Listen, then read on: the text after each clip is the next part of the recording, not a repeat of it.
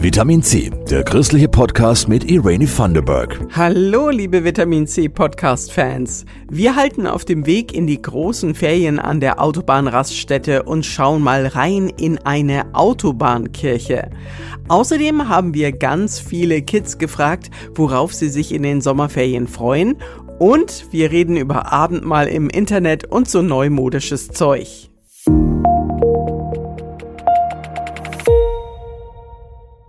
Regelmäßig im Sommer hirnen junge Menschen, was sie denn werden könnten, jetzt wo die Schule endgültig rum ist oder die erste Ausbildung geschafft. Da gibt es in Erlangen einen bundesweit einzigartigen Studiengang Medienethik Religion. Und die Professur ist auch frisch besetzt. Grund genug für Christoph Leferts nachzufragen, was man da machen und werden kann.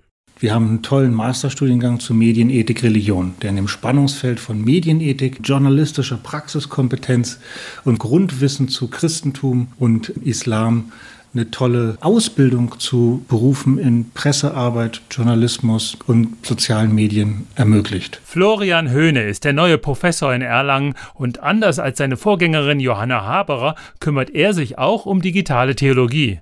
Hm, das kennt ja keiner. Ja, und die, die sich was unter digitaler Theologie vorstellen, stellen sich fast alle was anderes vor. Für mich geht es in digitaler Theologie vor allen Dingen um Medienethik. Es geht zweitens um die Reflexion von Gottesdienst im Digitalen, wie neue Formen der Religion in sozialen Medien entstehen. Das sind die ganzen Corona-Gottesdienste zum Beispiel.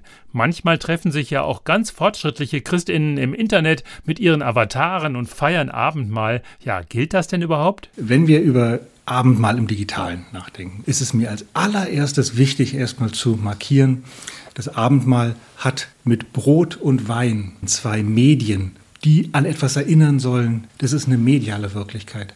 Abendmahl hat mit einer virtuellen, mit einer vorgestellten Realität zu tun, weil Teilnehmende am Abendmahl sich als Teil einer weltumspannenden Kirche, die bis 2000 Jahre zurückreicht, vorstellen. Und Höhne will forschen, wie sich die Theologie verändert im digitalen Zeitalter. Plötzlich kann man die alten Schriften mit Google durchsuchen. Theologinnen aus der ganzen Welt sitzen immer noch zu Hause im Elfenbeinturm, aber sie zoomen und tauschen sich aus. Das verändert die Welt, die sich ja auch gerade massiv verändert. Zum Beispiel? Eine große neue Herausforderung entsteht durch künstliche Intelligenz. Und diese Texte sind leicht zu verwechseln mit den Texten, die Menschen geschrieben haben. Wo hilft es LeserInnen, sich in der Welt zu orientieren?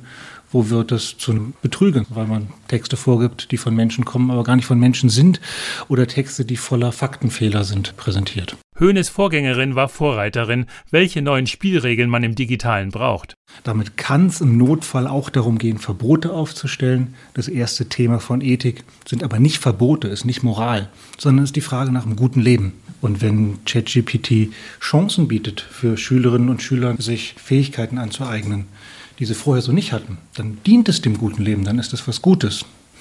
Wenn es ihnen die Herausforderung abnimmt, sich in ein neues Thema einzuarbeiten und selbst denken zu lernen, dann dient das sicher nicht dem guten Leben. Genauso bei PfarrerInnen. Ob man im stressigen Alltag eine Predigt aus dem Internet zieht oder ChatGPT fragt, einfach ausprobieren und das Beste behalten. Florian Höhne hofft, dass die gute KI unsere Welt besser macht. Ich komme ursprünglich mal irgendwie auch aus dem Bereich des Lokaljournalismus.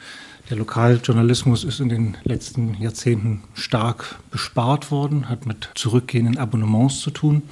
Im digitalen entstehen da vielleicht neue Möglichkeiten und gleichzeitig ist es für eine Demokratie enorm wichtig, dass nicht nur über den Bundestag berichtet wird, sondern auch über Kommunalpolitik berichtet wird, weil ich da am ehesten die Erfahrung machen kann, dass mein eigenes Eingreifen einen Unterschied macht. Wen das also alles interessiert, der sollte mal in Erlangen vorbeischauen bei Professor Florian Höhne und dem Studiengang Medienethik Religion. Weitere Infos zum Lehrstuhl Medienkommunikation, Medienethik und digitale Theologie findet ihr unter www.medien-ethik-religion.de.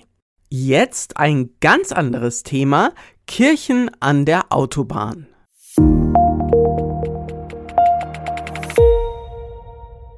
Viele von euch werden in den nächsten Wochen mit Sack und Pack ins Auto steigen, ab auf die Autobahn in den Urlaub.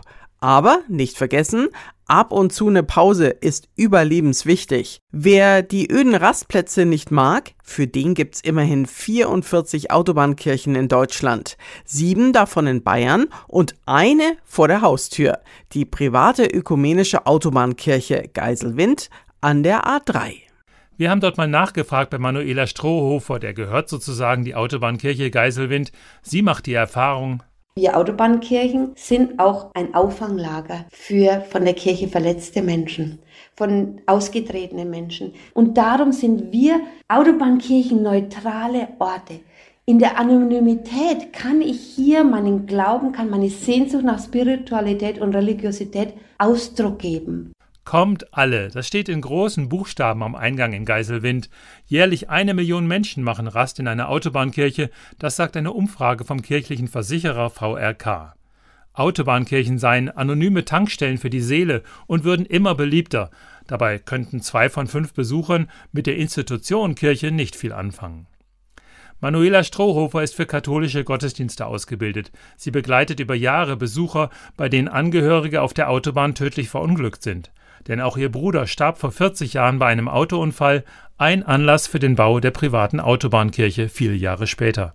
Hier aus der Region ist ein junger Mann verunglückt. Die haben dann auch einen festen Bezugspunkt zur Autobahnkirche.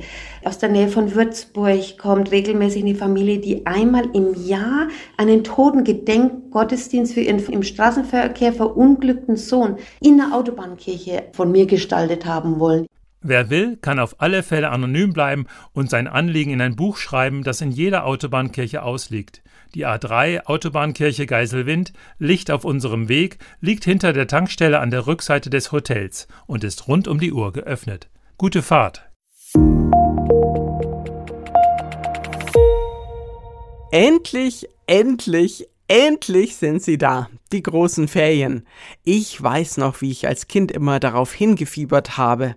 Wir haben Erst- und Zweitklässler der evangelischen Wilhelm-Löhe-Schule in Nürnberg gefragt, warum sie sich auf die Sommerferien freuen. Weil wir da nach Österreich fahren und da gehen wir auf einen Bauernhof und da gibt es jedes Jahr neue Babykätzchen, die nehme ich immer auf den Arm. Weil ich am 16.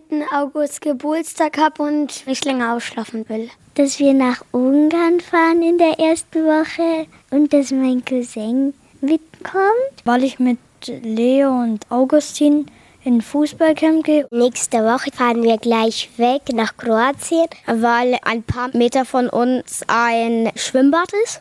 Und da können wir hingehen. Weil ich da mit dem Opa campen gehe.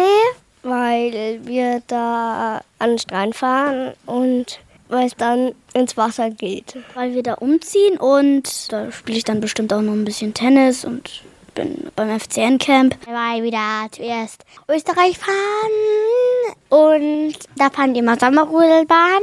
Was ich auch toll finde, ist das Wandern, aber nicht wenn es so lang ist. Dass ich mit meiner Familie in Frankreich fliege erst fahren wir nach Kroatien und davor machen wir noch einen Stopp in Hintertal. Da kommen auch Freunde mit. Ich freue mich auf den Urlaub, weil da fahren wir drei Wochen weg und dass ich länger ausschlafen kann. In den Sommerferien weiß ich noch nicht, was wir machen, weil es für mich eine Überraschung ist. Aber ich weiß, dass wir was Tolles machen. Überraschungsferien. Auch nicht schlecht ihrer Lehrerin Sandra Radü haben die Kids in der letzten Schulwoche jeweils eine Blume geschenkt, sodass sie am Ende mit einem riesigen bunten Blumenstrauß nach Hause gegangen ist. Eine super Idee. Und auf was freut sich die Lehrerin am meisten in den Ferien? Also zum einen mag ich schon sehr gerne ein bisschen länger schlafen in den Ferien und dann fahren wir nach Frankreich und da war ich auch schon lange nicht mehr und ich freue mich aufs Meer und aufs Schwimmen und auf Sonne und leckeres Essen. Stimmt, lecker essen. Das finde ich gehört zum Urlaub auch dazu. Wir wünschen allen Schülerinnen und Schülern schöne Ferien und allen Eltern, dass sie sich gemeinsam mit den Kindern auch ein bisschen erholen können. Liebe Leute, wenn euch diese Folge gefallen hat, empfehlt sie weiter und abonniert Vitamin C, der christliche Podcast für soziale, diakonische und kirchliche Themen. Danke an Christoph Leferz und Jasmin Kluge für die Redaktion und euch allen einen guten Tag. Eure Irene. Das war Vitamin C, der christliche Podcast. Für Fragen oder Anmerkungen schreibt uns an pod-vitaminc.epv.de. Vitamin C, jeden Sonntag neu.